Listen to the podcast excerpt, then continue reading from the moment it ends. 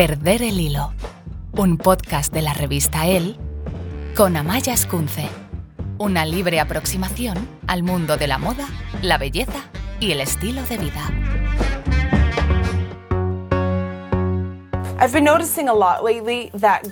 Últimamente me he dado cuenta de que las chicas se avergüenzan de decir que les encanta el maquillaje, porque creemos que decir que nos encanta el maquillaje se hace para gustar a los chicos, porque eres insegura o porque no te quieres a ti misma. Siento que últimamente es prácticamente un crimen que te guste maquillarte. Por lo tanto, después de ver RuPaul's Drag Race, me sentí inspirada para mostraros el poder del maquillaje.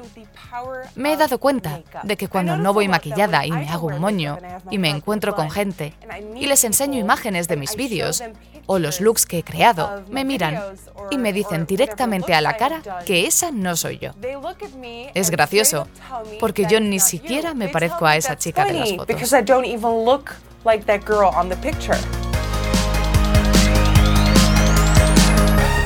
Sí, incluso Nikki Tutorials, una de las maquilladoras más famosas del mundo de Internet, se ha sentido insegura por maquillarse. ¿Cómo no nos va a pasar al resto? El maquillaje ha sido objeto de crítica desde que tenemos uso de razón. Desde siempre se nos ha cuestionado las razones por las que lo utilizamos. ¿Te maquillas para gustarle a los demás? Con tanto maquillaje no pareces tú. Probablemente hayas escuchado esas frases más de una vez.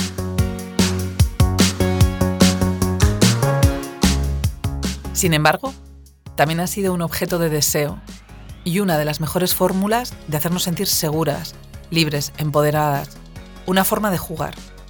Hoy en Perder el Hilo hablamos del enorme poder del maquillaje.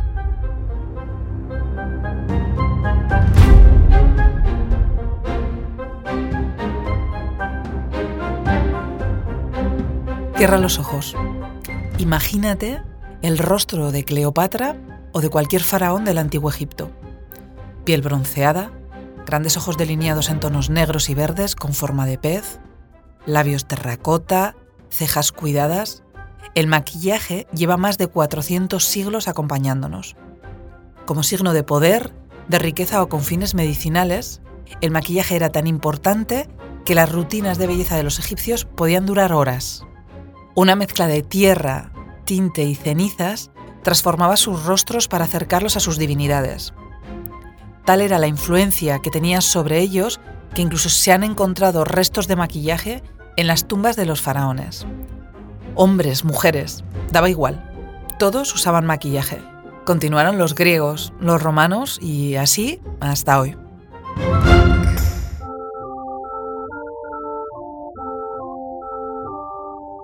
El ideal de belleza ha cambiado mucho a lo largo de los años. Si te paras a pensar en todas las tendencias de maquillaje por las que has pasado o de las que has oído hablar, probablemente no te lleguen los dedos de una mano para contarlas ni de las dos. El maquillaje evoluciona con nosotros, desde la forma de aplicarlo hasta los colores, las cantidades, los estilos, y a la vez nosotros evolucionamos con el maquillaje y nos adaptamos, como lo hacemos en otros aspectos de nuestra vida, a los cambios y a las nuevas tendencias.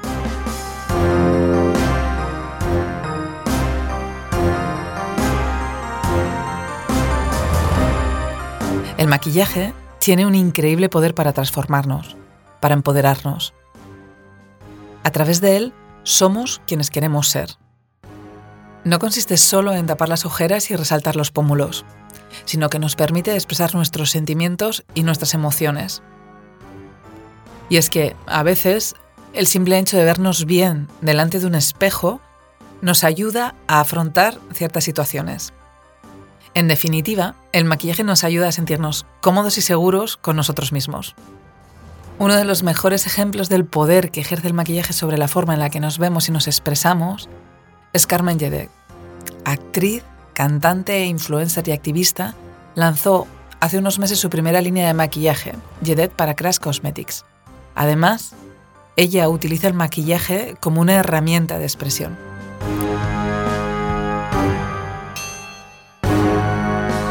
Carmen Yedet ¿Cuándo fue la primera vez que tuviste contacto con, el maquillaje o viste maquillarse a alguien? Pues la primera vez que me maquillé fue em, cogiendo los productos de mi madre que tenía en casa mientras ella no estaba y em, no tenía ni idea de cómo se usaba, pero pues cogí, cogí, me acuerdo, algo que brillaba mucho y me lo puse a escondida y recuerdo ir a casa de mi abuela Mercedes y em, decirle, ¿no me ves algo diferente?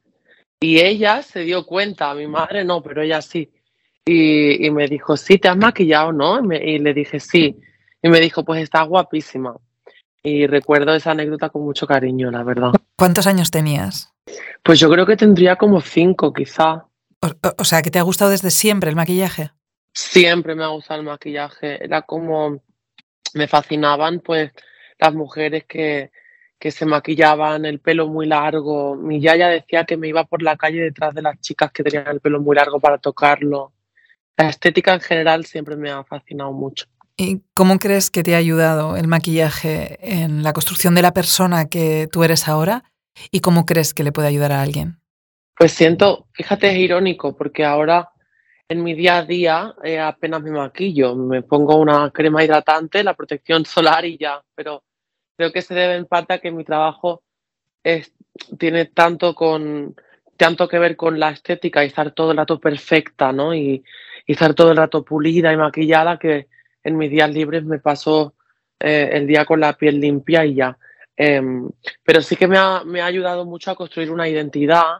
Em, por ejemplo, mis seguidores siempre asocian el perfilador marrón con el gloss o eh, la piel perfecta, ¿no? A, a mi imagen. Y, a mí me da mucha seguridad también en una alfombra roja, en una sesión de fotos. Y creo que también el maquillaje es algo súper interesante porque siempre va evolucionando. Las técnicas, em, la forma de aplicarlo, incluso las cantidades. Yo recuerdo que antes con mi equipo usábamos siempre pues bases más cubrientes, ahora no, ahora hacemos que la piel parezca más hidratada como todo el rato está en constante evolución y por eso me parece algo tan, tan, tan interesante, ¿no? Eh, ¿Tú te maquillabas a ti misma? Porque me imagino que ahora tienes un equipo, pero antes te maquillabas tú. Sí, yo me maquillaba a mí misma em, al principio y también maquillaba a mis amigas cuando, cuando ellas tenían sus citas. Yo empecé a maquillarlas y, y venían a mi casa, las maquillaba para sus citas y ellas se, sentían como más seguras. Yo creo que las maquillaba bastante mal, es decir, ¿eh? Pero así fui, pero así fui aprendiendo yo. Y, y nada, con el tiempo, pues he de decir que me saco bastante partido, pero sí que sin mi equipo de maquillaje y de pelo no, no soy nadie. Para mí es muy importante tener un, un buen equipo que te, que te deje siempre perfecta y, que me haga sentir segura. ¿Y tú crees que te puedes hacer adicta al maquillaje? Porque a mí me ha pasado épocas en las que me costaba salir de casa sin maquillarme, me imagino que tiene que ver con la inseguridad. ¿Ha sido tu caso? Yo creo que, que, estoy en un punto en mi vida en el que tengo una autoestima buenísima, también porque me cuido muchísimo la piel, la alimentación. Entonces a mí ahora me pasa un poco lo contrario. Me pasa que cuando tengo que maquillarme digo, qué rollo, ¿no? Porque me encanta verme con la piel desnuda pero sí que he tenido temporadas, como tú dices, de decir, wow, o sea, no puedo salir mm, sin maquillarme o sin mi pintalabios o sin, mm, sin el antiojeras porque si me mira alguien a la cara directamente me siento fea, un monstruo, ¿no? O sea, yo creo que sí puede haber un poco este punto, pero creo que es importante como tomar todo lo que nos pueda ayudar a hacer sentir mejor, tomarlo como como eso, como una ayuda, pero no depender nunca de eso para estar bien. ¿Crees que para los niños actualmente el maquillaje está mejor aceptado que cuando tú empezaste tu proceso de transición? Yo creo que las cosas en general, los objetos, el maquillaje, eh, la ropa, no tiene género, ¿no? Están para usarlas y para divertirse y ya está. Creo que gracias a Dios hoy en día estos niños y estas niñas crecen con con referentes, ¿no? Y estos referentes, pues, te hacen ver que, que pues lo que te estoy diciendo, que el, que el maquillaje es maquillaje, que no, no es ni de niño ni de niña, es simplemente algo con lo que puedes divertirte o sentirte mejor y ya está.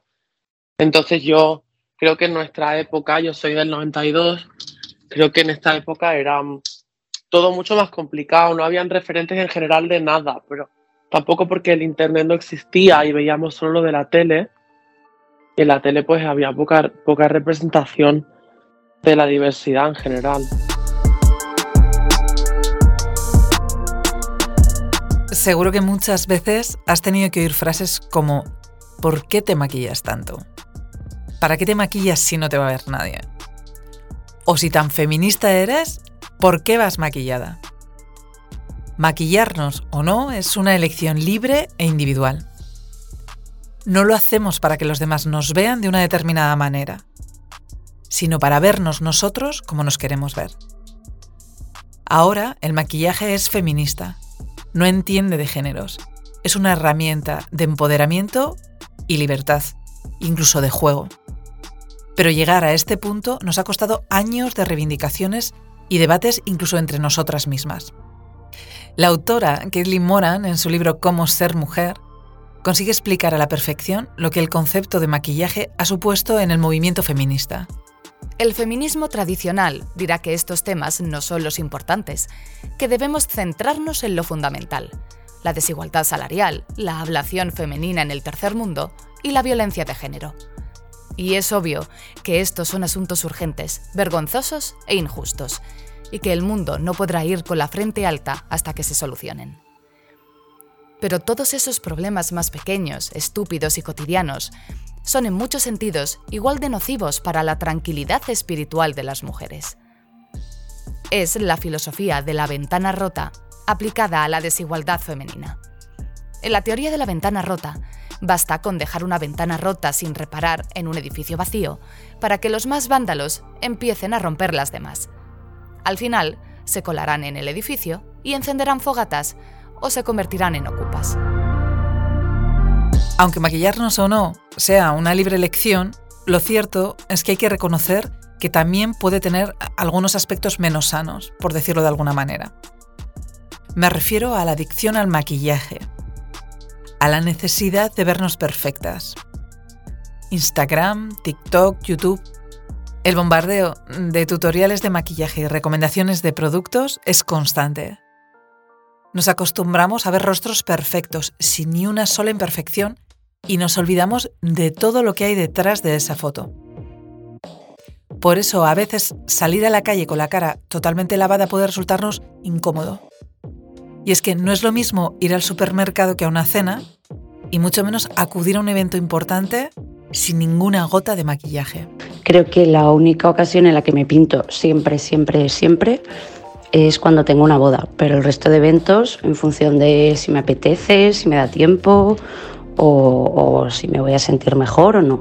Confieso que he utilizado un pelín de colorete y ya está. No hace tiempo que he dejado de maquillarme porque aproveche el tiempo en otras cosas, básicamente. Porque estamos tan acostumbradas a maquillarnos eh, para ir a un evento que el no hacerlo y el ahorrar ese tiempo y el ser capaces de salir de casa y decir, es que me veo bien sin maquillaje, porque eh, yo salgo de casa habitualmente sin maquillaje y es cierto que me maquillo para los eventos. Que creo que el maquillaje tiene que ser una forma de expresión, no una obligación, entonces si no me apetece, ¿por qué debería hacerlo?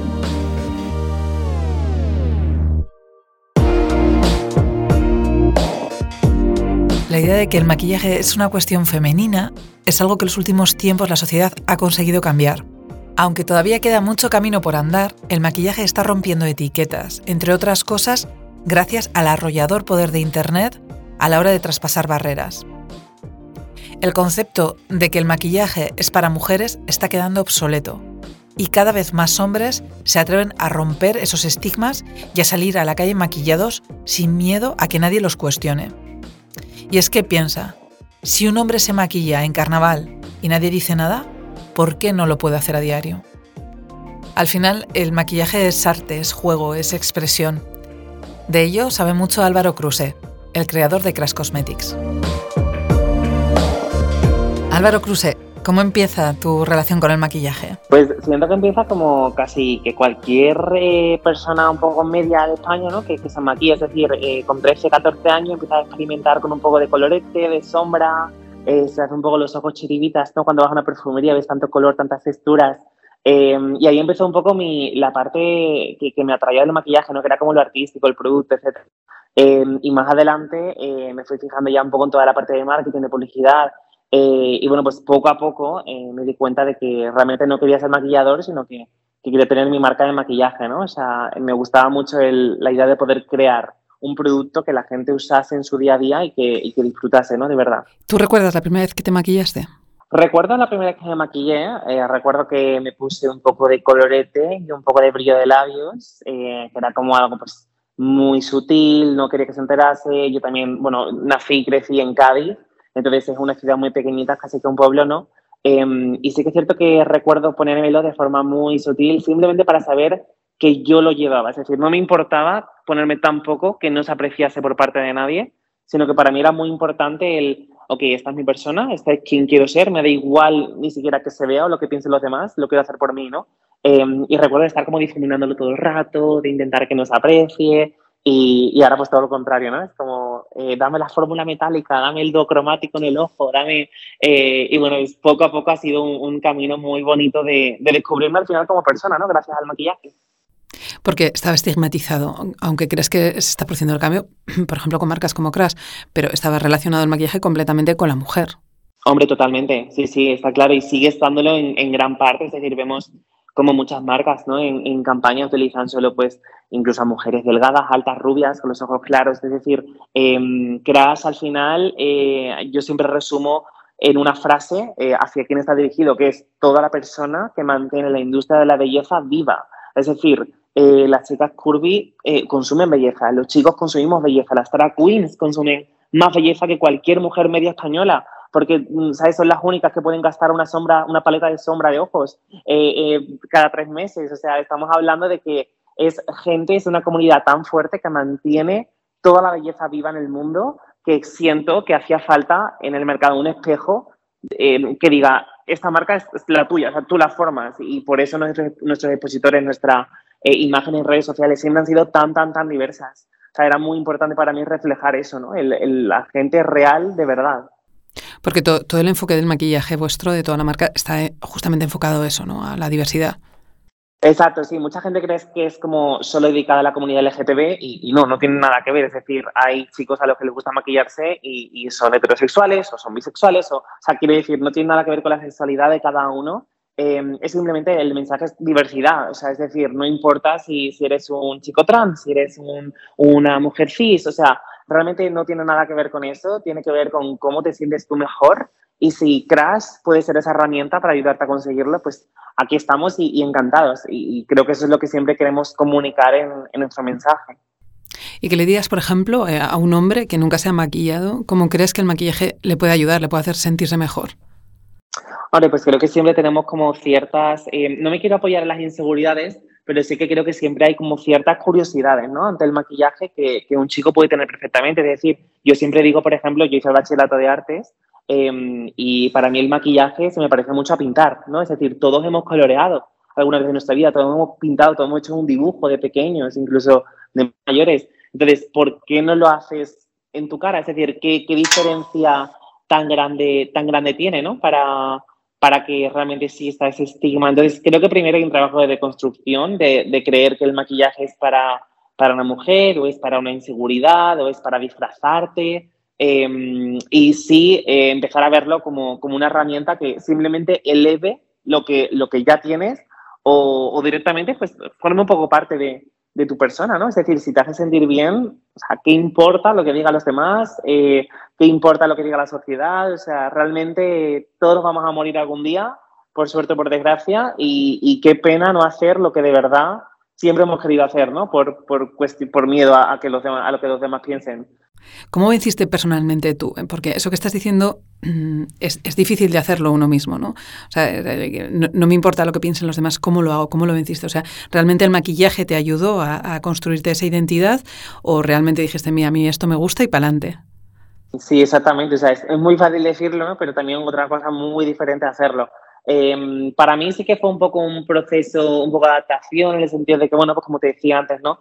Lo llevaba y lo llevaba de forma muy sutil, muy suave, porque no quería que se apreciase, que se viese. Eh, ahora todo lo contrario, pero por supuesto, de un punto a otro ha habido un camino de crecimiento, de también conocerme a mí mismo, de también decirme, oye, que esto no está mal. Es decir, o sea, es como un poco una deconstrucción de que al fin y al cabo yo decía, vale, me puedo poner quizás corrector y bronceador y colorete, pero sombra de ojos no, porque soy ya muy de mujer. ¿Sabes? Como, no, o sea, tienes que también hacer un trabajo interno de, de, al fin y al cabo, como nos han educado y lo que nos han enseñado, ¿no? Que muchísimas veces, eh, es más, eso lo que nos, lo que nos para de hacer ciertas cosas y de, lo que vemos nosotros como anormal o lo que vemos como diferente, cuando en realidad lo más, lo más normal del mundo es la vida de otra persona, ¿no? Entonces, para mí sí que es cierto que, que bueno, que, obviamente pues también se, se, sufre mucho, porque pues cuando eres un niño pequeño, pues, o un poco estás en esta etapa de la pubertad, de la adolescencia, te dejas eh, formar, tú formas tu personalidad, ¿no? Estás muy abierto en torno a lo que los demás te dicen, eh, escuchas mucho a,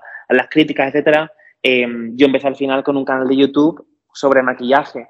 Entonces, eh, imagínate si un niño de 14 años ya sufre bullying por llevar maquillaje, cuando te pones enfrente, en 2010, eh, cuando YouTube solo llevaba cuatro años creado, te pones delante de, de un público enorme, adulto, que tiene eh, pase para, para, insultarte, para decirte todo lo que te dé la, todo, lo, todo lo que les dé la gana, ¿no?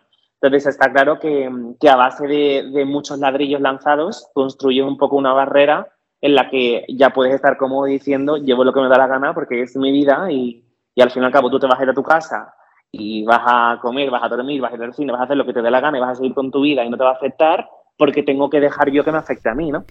Además, tú has acabado siendo imagen de algunas marcas, eh, Maybelline, ¿no? Es una de las marcas que has, que has acabado colaborando con ellos. Sí, exacto. Fui el primer, el primer embajador chico masculino de Maybelline España eh, y también fue un poco un, antes y un después siendo, ¿no? En la comunidad de, de belleza, porque pues al final eh, por fin las marcas se dan cuenta de que los chicos somos también prescriptores de maquillaje, ¿no? Es decir, mis analíticas en cuanto a redes sociales, por ejemplo, eran las mismas que de una chica eh, que llevaba también maquillaje y promocionaba estas marcas, eh, simplemente que tenía mayor porcentaje de chicos porque se sentían identificados conmigo y ahí es cuando ya decidí, ok, quizás tenemos que hacer esto a lo grande y que de verdad la gente se sienta completamente incluida en, en el concepto del make-up. ¿Y cómo aguantaste un poco esa exposición pública? De repente convertirte en el primero, ¿no? Porque eso suele ser complicado también. Sí, yo creo que era más, eh, más que exposición pública, era más la presión interna que te pones por un poco no defraudar a toda la comunidad de, de, chicos que estaban empezando en el maquillaje. Gracias a Dios, a día de hoy ya hay muchísimos. Pero creo que en ese momento lo quieres hacer todo muy bien y quieres ser como espléndido, ¿no? En todo lo que haces. Porque al final, pues, es como una oportunidad que si tú la lías, eh, un poco como perfil masculino, sabes que no le van a dar más oportunidades a otros chicos de estar en tu misma posición y creo que en, en todo momento sentía un poco esa responsabilidad.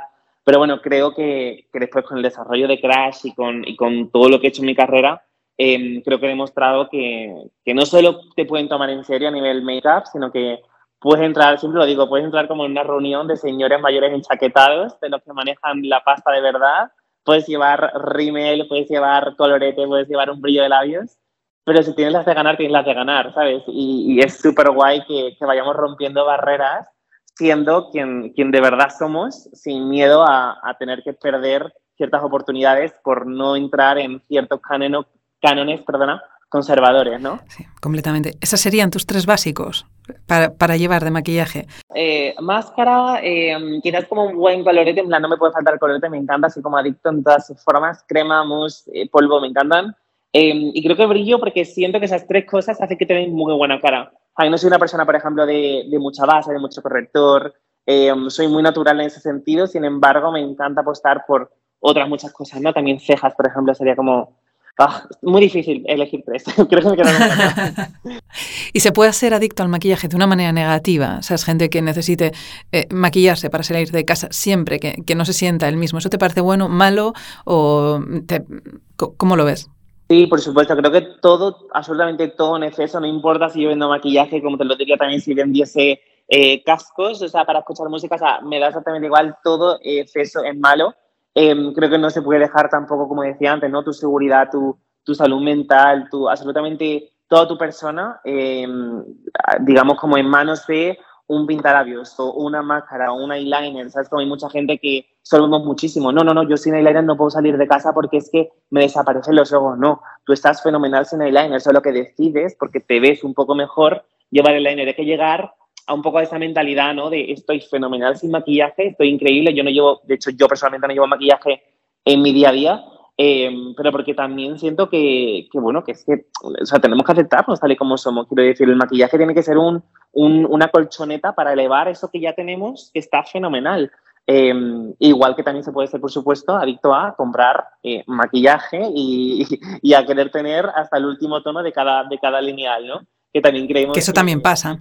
Ahí estamos, que lo necesitamos todo y que, y que claro, es que necesito ese rojo y este tal y este cual. Como no, en plan, también vale con, con unos básicos para empezar y si quieres, por supuesto, e, expandir tu colección puedes, pero, pero todo en exceso en general creo que es malo y creo que tenemos que querernos mucho y cuando nos queramos mucho, un labial, un gloss, lo que tú quieras, queda el doble de bien que, que, que si te lo pones solo por inseguridad, ¿no?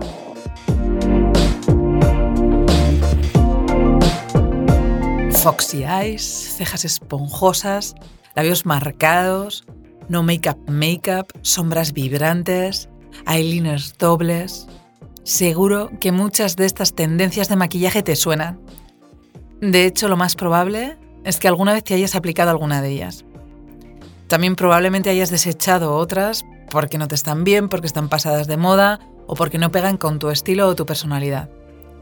Para conocer más sobre las tendencias sobre lo que busca la gente y también sobre lo que nos favorece más o menos, vamos a hablar con Almudena Garbel, que es maquilladora profesional y que hace muchísimas de las producciones de él como make-up artist.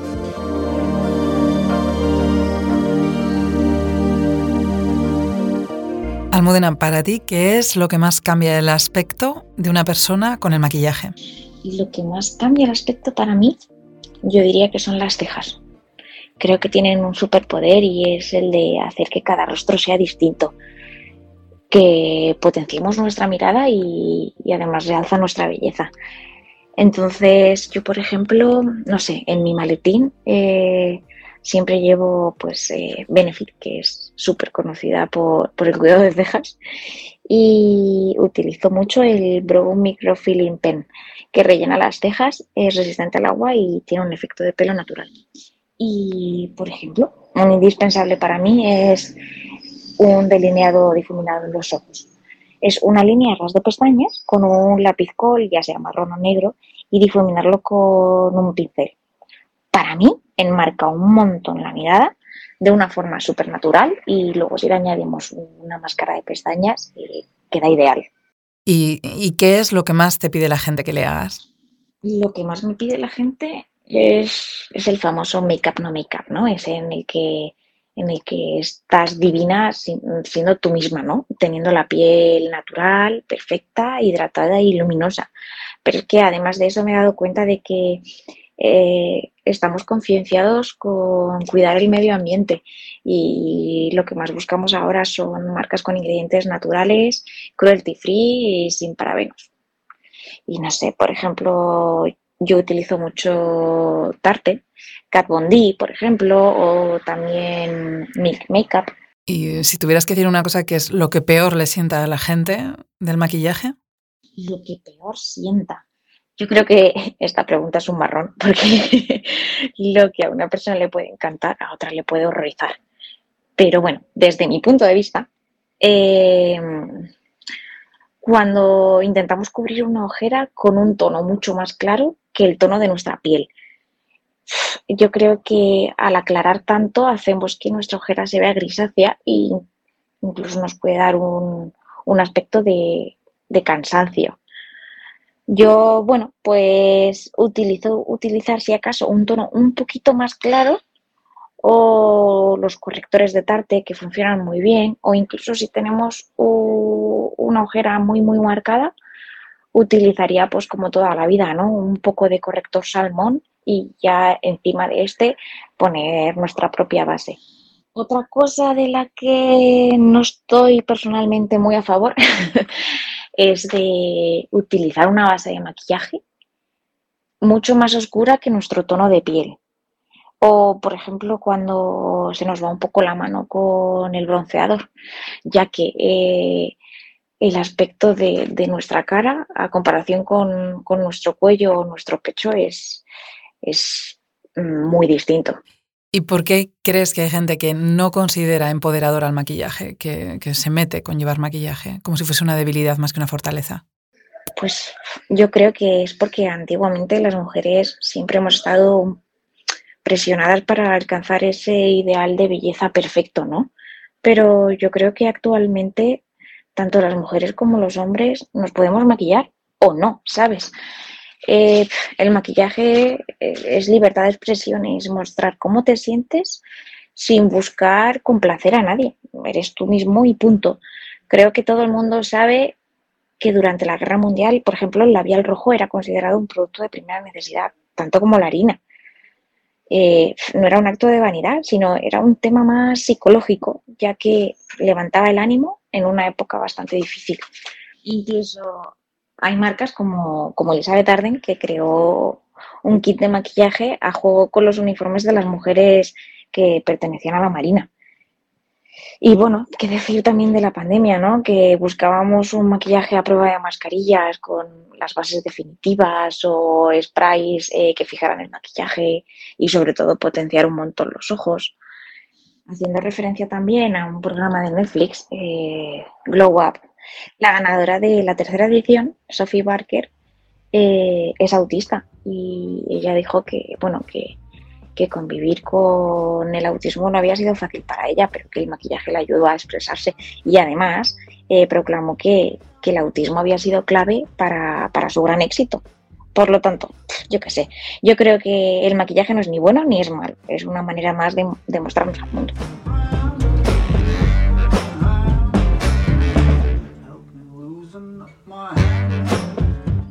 Yo me suelo maquillar casi todos los días. Poca cosa. Algo de máscara de pestañas y una base muy ligera. Pero me gusta. He pasado épocas en las que me costaba no maquillarme. Siempre tenía que salir maquillada de casa. Era una especie de máscara. Imagino que tiene que ver más con la inseguridad mía que propiamente con el maquillaje. En esa época tampoco me vestía, solo me tapaba. En cambio, en otras épocas casi no me he maquillado. Pero ahora, si estoy apagada y, por ejemplo, tengo una reunión de trabajo, siempre me pinto los labios de rojo. Y si duermo mal, me da la sensación de que un buen corrector, solo por dármelo, me descansa. Nunca me maquillo para bajar a la playa, como hay mucha gente que sí que lo hace, o para hacer deporte. Pero en realidad, ninguna de estas cosas es mejor que lo contrario.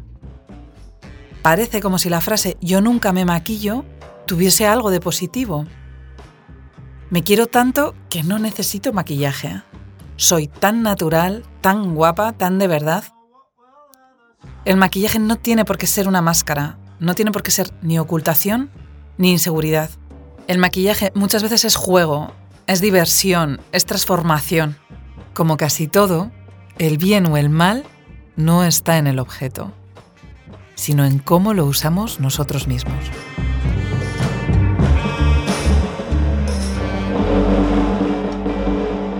Perder el hilo, un podcast de la revista El con Amaya Escunce.